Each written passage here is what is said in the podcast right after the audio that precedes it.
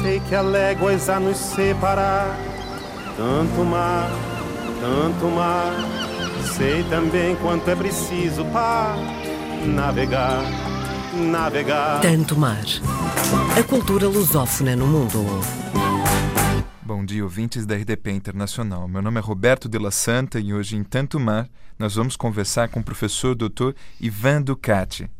O professor Ivan é historiador social, doutorado pela USP, Universidade de São Paulo, é professor de História Contemporânea na Universidade Federal Fluminense, em Niterói, realiza aqui o pós-doutoramento com a professora Raquel Varela em História Global do Trabalho e é visiting scholar na Universidade Ca' Fosfari de Veneza.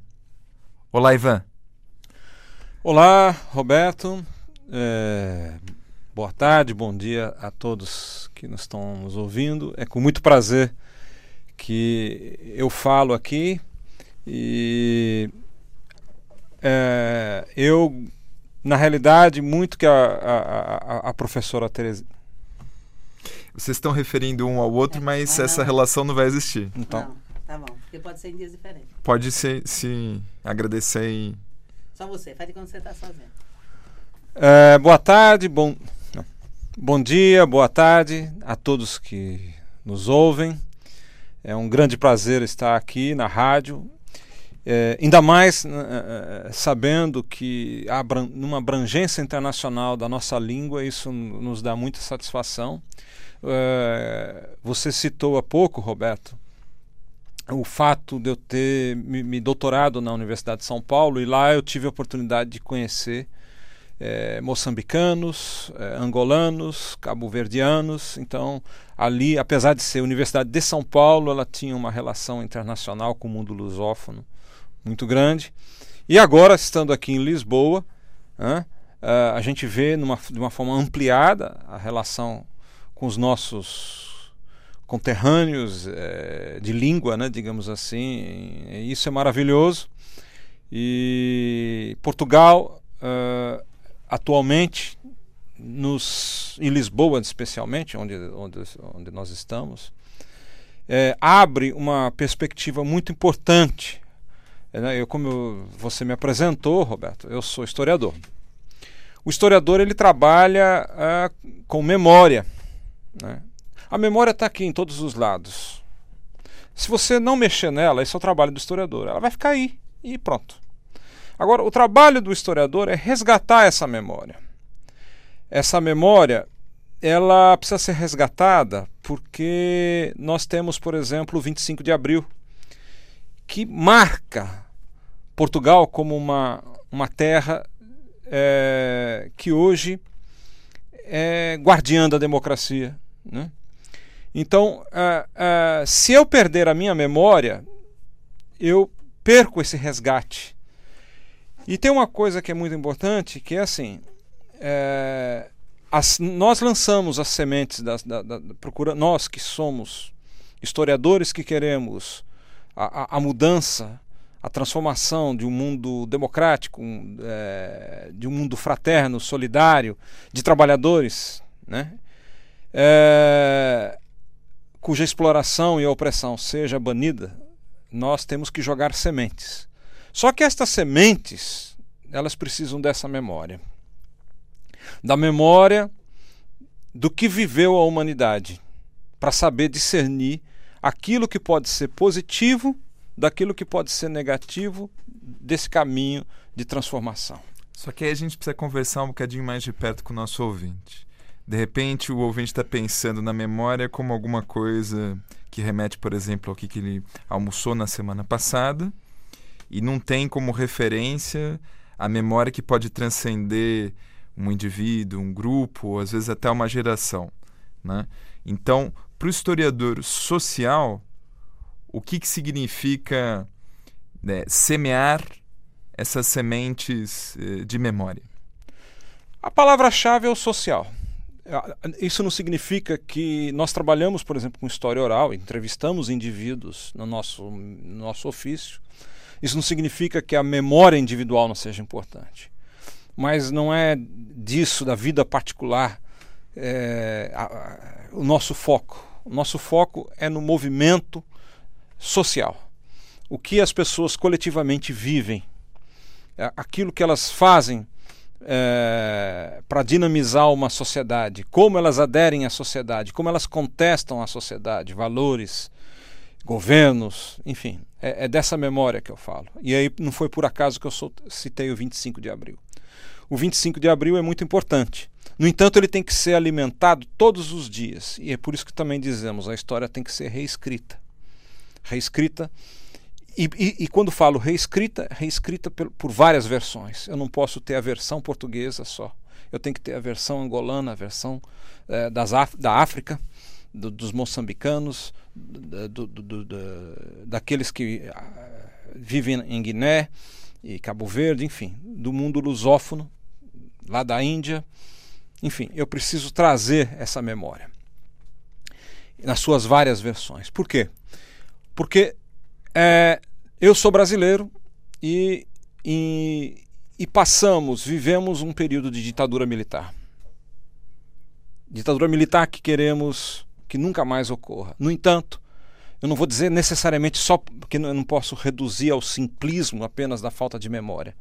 Mas o componente da falta de memória fez com que, infelizmente, todas as lutas para que esse período tão horrível que a história brasileira viveu, vivenciou, sof né, é, fazendo com que a classe trabalhadora especificamente tenha sofrido, né, porque na realidade esse período não foi um de sofrimento para alguns setores, foi, foi de sofrimento para quem trabalha, para quem tem que vender a sua força de trabalho, então foi um período muito sofrível e que com a colaboração de, de trabalhadores e, e, e de intelectuais comprometidos com as grandes transformações humanas que buscam a, não só a, a, emancipação política, mas que buscam a, humana, a emancipação humana, lutaram para que isso tivesse um fim. Muito bem foi doloroso, ela não desapareceu totalmente, é, até porque o nosso processo é, foi um processo é, que não condenou os militares, como foi feito na Argentina, e infelizmente, por uma falta de, de, de, de, de regar essa memória, é, de, uma, de um continuismo crítico daquilo que seria devastador, de ensinar o que é devastador. Infelizmente, o povo brasileiro, na sua maioria, né, iludido é, por, por, não só pela ideologia dominante, mas manipulado por várias forças que não vem ao caso agora discutir, infelizmente elegeu né, uma, uma pessoa que, na realidade, é, busca não só destruir a tudo aquilo que a classe trabalhadora tem conquistado com, várias, com, muito, com muita dificuldade, como a, a, a tirar toda a, a, como é que fala o, o, o, protagonismo daqueles que fazem o país, que, que, que, que carregam, né, que, que, produzem a riqueza. Inclusive, em nível internacional, criando desastres, como nós estamos vendo agora, em nível internacional, é, né, por exemplo, Chico Buarque, por exemplo, ganha prêmios, prêmio Camões, e Chico Buarque está orgulhoso de ouvir de que esse atual presidente não vai lhe conceder o título. Ele está feliz por ter ganhado o prêmio Camões e, e de não ter da, das mãos do que se diz presidente hoje esse título. Quer dizer, preciso fazer uma breve explicação. Né? O Chico Buarque recebeu o prêmio Camões 2019, foi otorgado pela digamos, o júri internacional, que é responsável por esse galardão global. E depois, o presidente da República no Brasil se negou a assinar a chancela do prêmio, que ainda assim, aqui desde Portugal, lhe foi assegurado que vai ser garantido a partir do ano que vem, quando vai ser recebido com grande pompa e circunstância. Agora, uma pergunta para voltar um bocadinho no tempo, falando diretamente ao ofício historiador. O professor Ivan veio a Portugal fazer o estágio pós-doutoral para estudar a força de trabalho forçada nas colônias de fala portuguesa em África. Como surge essa ideia? A que, que se deve esse projeto? Como foi a gestação dele? Bom, uh, inicialmente eu vim a Portugal para uh, estudar aquilo que eu venho estudando no Brasil e fora do Brasil, que é a eugenia porque todos os países que tiveram governos totalitários, fascistas e proto-fascistas, tiveram a, a, o desenvolvimento da eugenia. A eugenia foi uma falsa ciência que dizia que poderíamos melhorar a, as raças. A eugenia é a mãe e o pai do que nós conhecemos como racismo. Né? É uma falsa ciência. Né? Então, o que, que eles, o que se considera uma raça melhorada? Uma raça branca, de homens e mulheres brancas, altas, de olhos azuis e tudo mais. Eu tenho olho azul, mas eu não sou melhor que quem não tem. Né? É, então, são, é uma divisão forçada, falsa, que levou à destruição é, na Segunda Guerra Mundial de milhões de pessoas e a história Onde e quando aparecem as expressões de eugenia? A eugenia começa no século, no começo do século, final do 19 começo do século 20, mas ela foi muito bem aplicada pela Alemanha em especial, na Alemanha na Segunda Guerra Mundial, né? com, com, os episódios do, do Holocausto, eu não preciso me aprofundar agora. Mas ela foi aplicada em outros países, como o Brasil, durante a era Vargas, Vargas que governou o Brasil à força é, por uma ditadura de 1930 a 45. Ela esteve presente no México também, mais ou menos no mesmo período, na Argentina. É, e é, nós percebemos. Aí eu falei: bom, se Portugal teve um governo salazariano, totalitário, então vamos verificar se a eugenia estava lá. Me parece que a eugenia não andou muito por aqui. Para sorte dos portugueses aqui.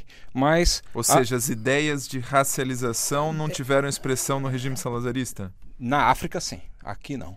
Como Na... foi isso? A África é, é isso que eu... ah, agora que começa a minha investigação. Daqui a um ano a gente eu trago aqui o, o resultado dessa investigação. Mas, mas doc... conta o mapa do caminho. O mapa do caminho foi o seguinte: generosamente a professora Raquel Varela ela me fornece é, uma quantidade enorme de documentos que haviam sido copiados é, micro, é, em CD é, da, da historiadora, eu não tive o prazer de conhecer. Professora Dalila Cabral. Dalila Mateus. Exato. Que, que faleceu. E essa, essa historiadora deixou um grande legado de documentos ah, que estão guardados no Arquivo Nacional Torre do, do Tombo. Né? E esse material é como eu disse, é a memória, está lá. Essa memória precisa, se ela não for historiada, ela vira, ela é uma memória morta. As fontes por si só não, não falam. falam. Não falam nada. São coisas. Ao contrário, né? É, o inclusive CD, material CD, também pode é, desaparecer. Pode, pode, sofrer oxidação e perdemos essa, e perdemos esse, essa fonte. Então, na realidade, é, é, eu começo a verificar que o trabalho forçado em África, ele, ele resvala, ele encosta na questão eugênica, que é dizer, os pretos, eles colocam assim, os, aqueles que administram né, as colônias portuguesas valem menos. No entanto, se eles estão nos incomodando e, a, e, e, e o Império Português foi o último a, a, a libertar as colônias, né, ele foi muito resistente em manter a colonização, eu elimino, como ele fez né, ao longo de, de décadas. E então isso, isso está me parecendo né, uma concepção eugênica, porque na eugenia aqueles que não são considerados de raças superiores valem menos, então não há nenhum problema se eu é, fizer qualquer é, sobre essa população qualquer genocídio. Então esse material que muito gentilmente a professora Raquel Varela coloca nas minhas mãos é, e um material legado pela professora Dalila é uma coisa extraordinária. É, além disso, é um material. Ah, e o mais interessante, o mais interessante, que essas fontes primárias que falam desses genocídios no Império Português, em especial na África, tem coisas da Índia também, mas ainda não cheguei lá. Talvez tenha Timor-Leste, mas também ainda não cheguei lá. O mais interessante é que, que a, quem está nos dando essas informações é a Polícia Secreta Internacional, né, a PID, que, que vigorou de 40. É, agora me falha um pouco a memória, mas foi da década de 40 a 60. São as ironias da história. A história, quer dizer, é, é, a, é a polícia secreta é, é, tão interessante, é, hoje, eu estou falando ali, ó, 19, em 1960, só para você ter uma ideia, não havia. Havia televisão, rádio, telegrama, mas não, não havia ainda o, né, o computador, o WhatsApp, o Facebook. É, um militante angolano, um nacionalista angolano, né, é, Kuzinka, não sei se é bem essa pronúncia, né, que, foi, que foi depois ele, ele foi trabalhou como no governo de Angola, ele faz uma declaração ali, e em questão de horas, a polícia já tem isso datilografado. Ele faz uma denúncia e em questão de horas isso já está datilografado. Quer dizer, o material policial é o que está majoritariamente me dando essas fontes. Vou aproveitar uma carona e uma boleia no conhecimento e no ofício do historiador e fazer uma pergunta que vai mais ou menos nessa seara. Existe uma ideia é, consideravelmente difundida no Brasil, que é a ideia da democracia racial. E aqui em Portugal, no Estado Novo, ela foi é, mais ou menos incorporada durante um período, né, através dos escritos de Gilberto Freire, que versavam sobre a ideia do luso-tropicalismo, ou seja, uma nova versão de formas de colonização é, que não seriam propriamente baseadas na violência, na força bruta. E hoje a gente vive um mundo um bocadinho estranho né, a respeito dessas questões. O que, que o historiador Ivan Duquette pode dizer a respeito? Eu vou, em relação à democracia racial, vou falar duas coisas. É, eu vou dar uma resposta, na realidade, é uma coisa por dois caminhos. O caminho empírico, democracia racial no Brasil. Caminho empírico é do. Do meu conhecimento. Ali da, do. É, daquilo que você observa imediatamente ali na realidade. Vamos lá. Não, isso é uma. Isso é uma mentira. Né? Não existe democracia racial. Democracia racial. O que, que significa democracia racial? É, é mentiroso dizer que o, o, o, fato de uma pessoa negra possuir um título de eleitor e poder votar, isso seja democrático. E, e aquilo que os estudos que o movimento negro muito bem fez, né, é, comprovando é, isso não só no dia a dia, mas comprovando intelectualmente que o negro, a, a população negra, é, não vive democracia nenhuma no Brasil. São os estudos clássicos, os junto estudos ao professor Florestan Fernandes, Roger Bastide e tudo mais. E tudo mais, chegando, por exemplo... Ao... Aliás, da mesma universidade em que o professor Ivan Ducat se formou, a Universidade de São Paulo. Sim, e, eu, e, e, e mais recentemente eu conheci o professor Kabengele Munanga, um grande intelectual que mora no Brasil há mais de 40 anos, que veio do Congo, é, a República Democrática do Congo, não o Congo francês. E Kabengele Munanga faz um doutorado é, na França e é o primeiro professor negro da universidade nos anos 70. Primeiro professor negro. Isso já diz muito. Quer dizer, como que num universo você pega um departamento. Por exemplo, a, a, a, o meu departamento, que era a Faculdade de Filosofia, Letras e Ciências Humanas, todo, eh, quem compreende história, geografia, ciências sociais, antropologia, letras e filosofia, tinha cerca de 200 professores. Você na década de 70, você tem um negro, me desculpe, mas estatisticamente isso não é democracia. E como é isso em Portugal? Em Portugal eu ainda não tenho elementos suficientes para poder trazer aqui a público. É, mas é, é eu acredito que os professores, os intelectuais negros, na, é, na sua maioria, eu não, não sei, eu não, não, não, não sei se eles estão na universidade é, em Portugal. Acredito que a maioria ainda é, é, ainda que quando nós andamos na rua, a gente vê uma considerável parcela da população negra e não negra também, de asiáticos, indianos. É, eu não sei eu acredito que essa proporção de negros, de, dessa população negra que está na rua, não está na universidade, dando aulas, ministrando aulas. Eu acredito que não. Eu não tenho os números, então seria leviano eu é, dar alguma opinião. Então, a democracia racial no Brasil, é, ela tá, ela não existe. E é um caminho que o movimento negro ainda trilha, né? Uh, não vou, não dá para se alongar muito sobre isso. Durante o governo Lula, né, é, foi, é, nós temos é, a expansão da, das universidades pelo interior do país, nós temos as leis de cotas, que garante uma parcela da população negra na universidade. Nós temos o fim do vestibular clássico, nós temos o Enem, o que garante um. um... Agora, ainda garante o um mínimo. Nós temos uma população que é 60% negra e nós estamos falando de cota de 30%, 25%. Então veja. É... Há um longo caminho para um se longo... percorrer. Ah, agora, no atual momento em que o Brasil vive, né? Por isso que voltamos à questão da memória, é, toda essa toda essa conquista que já é pequena, ela pode ser perdida. Né? A Universidade Pública Brasileira está vivendo um período gravíssimo. Né? Pensar, ser crítico no Brasil incomoda, incomoda a, a, a essa parcela que estava, enquanto Portugal é, pode se orgulhar de ser o guardião da, da democracia, né, na, na, não só na Europa, mas no mundo, o Brasil se, é, ele corre o risco de voltar a, a, a, a, homenagear o pensamento escravocrata. Isso não falta muito. Parece exagero, mas não falta muito. Qual seria, nós sempre fazemos esse convite à imaginação do nosso convidado, qual seria uma canção, que canção a gente poderia pensar para fazer o fecho desse episódio?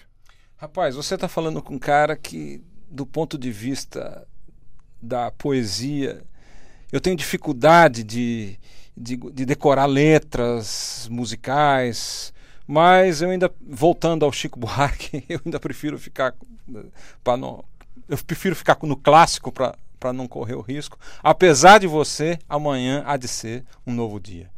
Né? Então, é, eu acho que Chico ainda, ainda é o nosso norte é, lúcido. Né? É, há tantas outras, mas é, eu, o meu, meu cariz poético, é, infelizmente, não é como eu gostaria que fosse. Mas é o que veio no momento, e o nosso tempo é curto, né? Então é isso. Apesar de você, amanhã há de ser não só um novo dia, mas um dia de transformação. Porque apesar da falta de memória, eu não posso deixar de dizer que eu acredito no ser humano, no trabalhador, porque ele não tem o que perder. É ele que sente no lombo. Então ele não, ele, ele vai, vai, nós vamos superar essa situação.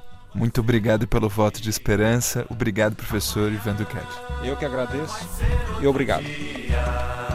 Amanhã vai ser outro dia.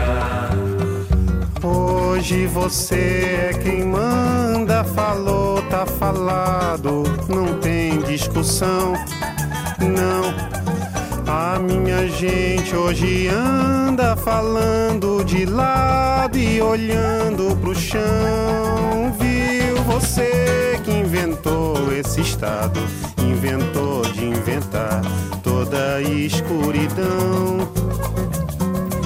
Você que inventou o pecado, esqueceu-se de inventar o perdão.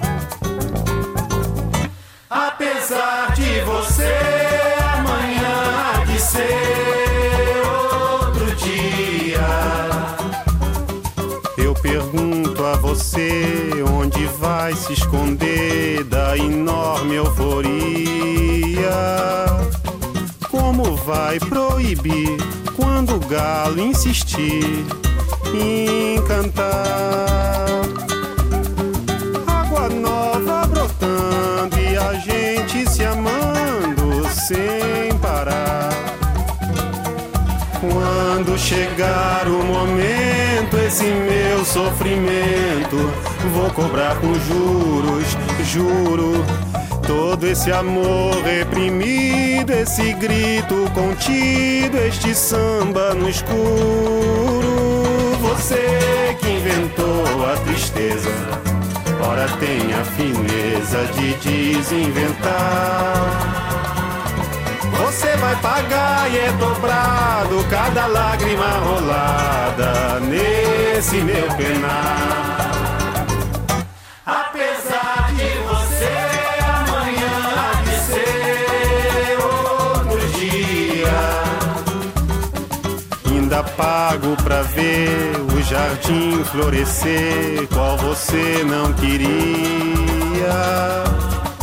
Você vai se amargar vendo o dia raiar sem lhe pedir licença. E eu vou morrer de rir que esse dia de vir antes do que você pensa. Apesar de você, Apesar de você,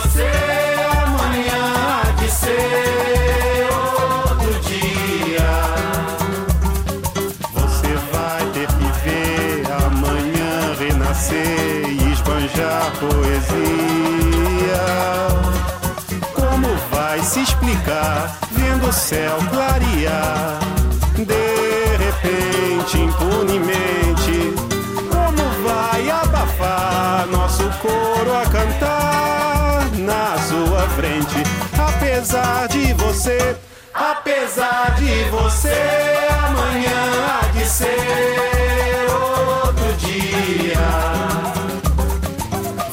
vai se dar mal, etc e tal. Laraiá, laraiá, laraiá, laraiá.